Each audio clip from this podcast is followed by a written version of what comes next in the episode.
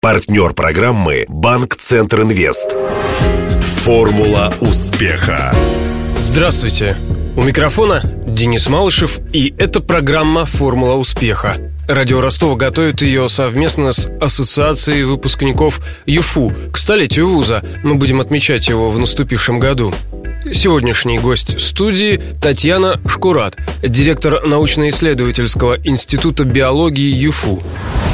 Для справки. Татьяна Шкурат в 82 году окончила биофак РГУ по специальности биология. Спустя 4 года защитила в МГУ кандидатскую по генетике. Докторскую степень и ученое звание профессора получила в начале 2000-х. Татьяна Павловна разработала способ определения индивидуальной чувствительности генома человека к окислительному стрессу. На основе этой методики сегодня отбирают профессиональных водолазов и космонавтов. Неоднократно получала приглашения от крупных европейских лабораторий, но Шкурат осталась верна Альма-Матер, где преподавала, и Ростовскому НИИ биологии. В 2006-м, после смерти его директора, генетика с мировым именем Евгения Гуськова возглавила институт.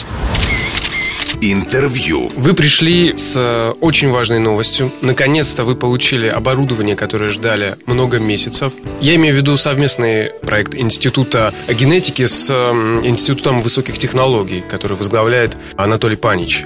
Он был у нас в студии и рассказывал так вкратце, просил вопросы задавать уже вам. И вот настал этот момент, когда вы здесь у нас в программе «Формула успеха». Итак, давайте расскажем всем, что за проект готовится, почему он такой масштабный и почему так долго пришлось ждать. Наш проект, он э, посвящен развитию клеточных технологий и, в частности, регенеративной медицины. Сегодня есть такие технологии, когда можно переформатировать э, как бы клетку. Вот была клетка мышцы, она может стать клеткой там эпителия, да, или наоборот. И таким образом можно, собственно говоря, лечить человека его же клетками. В 2007 году произошла, можно сказать, революция. Была опубликована статья э, Яманаки о том, что... Э, Это японец, да? Японец, Который да. получил потом Нобелевскую, Нобелевскую премию, премию, да. Вот он нашел, ну, так называемый, в кавычках, коктейль, то есть, э, что можно добавить в клетку, чтобы она потеряла свою дифференцировку и стала тотипатентной. То есть, из нее можно много что получить. Дальше ей надо дать направление, она как бы возвращается в начальное состояние.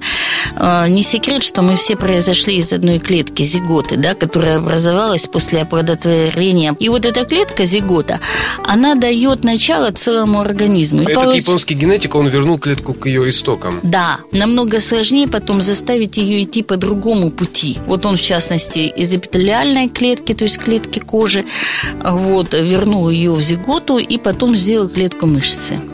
Это, конечно, была фантастика, но самое главное, вот это открылось явление так называемого репрограммирования генома. Это оборудование, оно позволит как раз повторять вот эти опыты, ну, японские опыты? Есть смысл в том, чтобы отработать вот эту методику. Это оборудование, оно позволяет проводить работы э, именно с клетками, с клеточными технологиями, оно позволяет оценить, в каком состоянии находится клетка. Более того, оно позволяет, например, одновременно смотреть 1500 клеток, каждую клетку фиксировать, снимать посекундно. И, например, может работать 72 часа и потом сказать, на какой секунде вот в этой клетке что-то там изменилось, включилось вот это вещество, это вообще не включилось. И сравнивать сразу 1500 клеток. Такое оборудование, оно в России только у нас. Я думаю, что к вам будут приезжать из Москвы, Петербурга. Стоять в очереди. Чтобы слушатель осознал уникальность этого оборудования, я назову только одну цифру. Миллион долларов. Удивительно повезло, что вы успели заключить договоры, контракты. Да, мы купили, да, до, до повышения цен, потому что мы бы вот э, с нынешним курсом мы бы не смогли его купить. Как выглядит это все? Вес больше 300 килограмм. Вы прям принимали сегодня грузовик, да, этот, проверяли все, сверяли, включали кнопочки, как работает работать запускали. Приедут обучать вот специалисты Из там США, через да? неделю, да.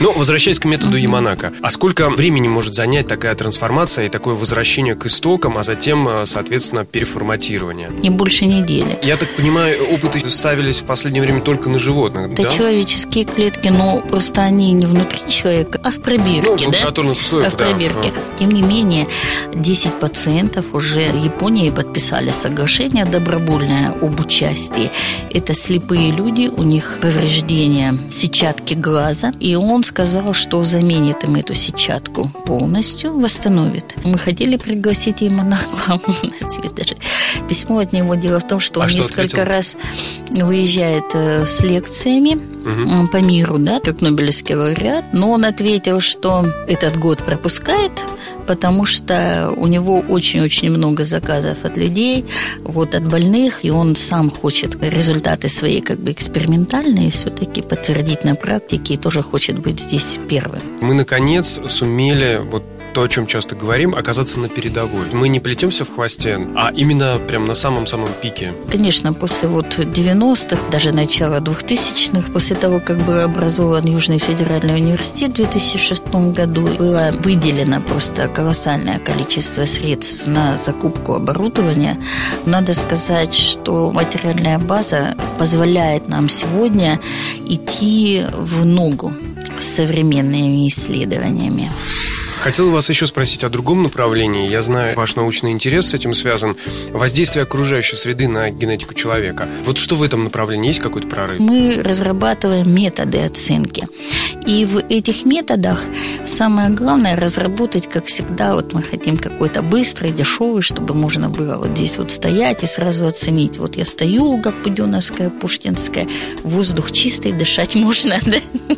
Предупрежден, значит вооружен. вооружен и потом да. окружающая среда у нас тоже очень динамична. А, кстати, проводилось исследование особенностей воздействия окружающей среды на популяцию. В сравнении, может быть, там, я не знаю, с Краснодаром. Или... На популяцию людей нет, потому что это очень сложно. Нами был выбран другой объект, тополь, например, деревья, да. Деревья нами были выбраны, потому что они никуда не бегают, они стоят на этом месте. И мы говорим, мы точно можем вот, собственно, оценить. Причем долго стоят. Причем долго стоят, да. И нам показалось это хорошо.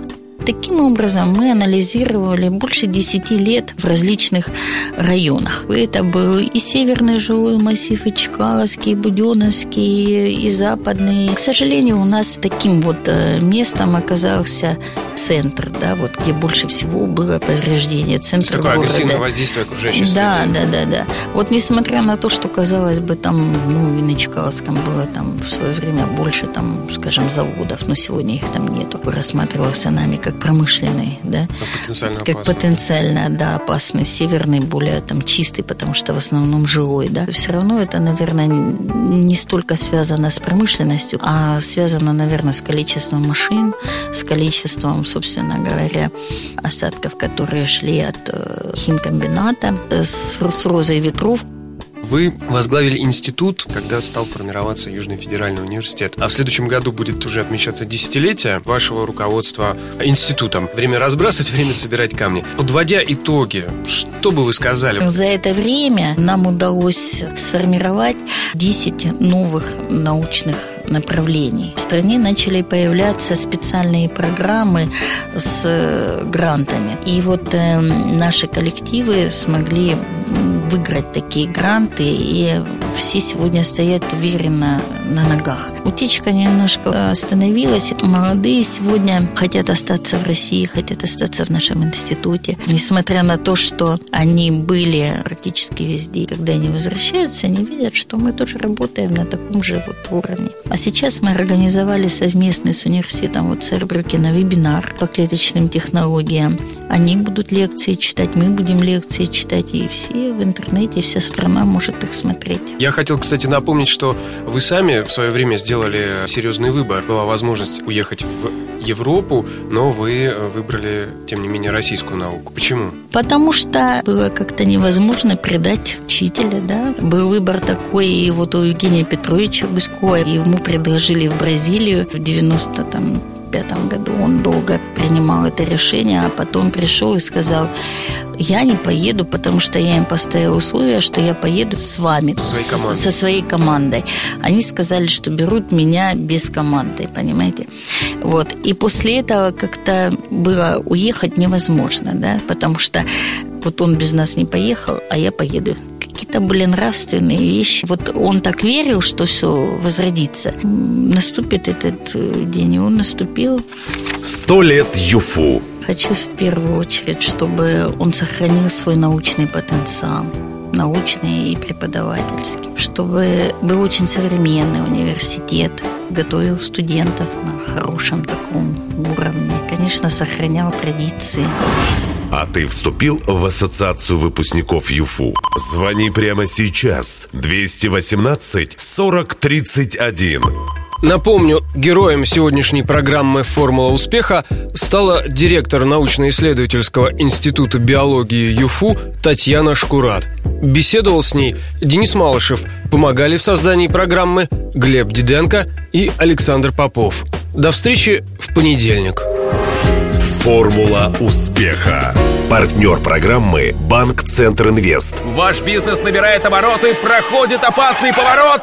Теперь нужно получить кредит и вырваться в лидеры. Пока конкуренты буксуют, воспользуйтесь кредитами банка Центр Инвест. Оперативные решения с учетом особенностей вашего бизнеса.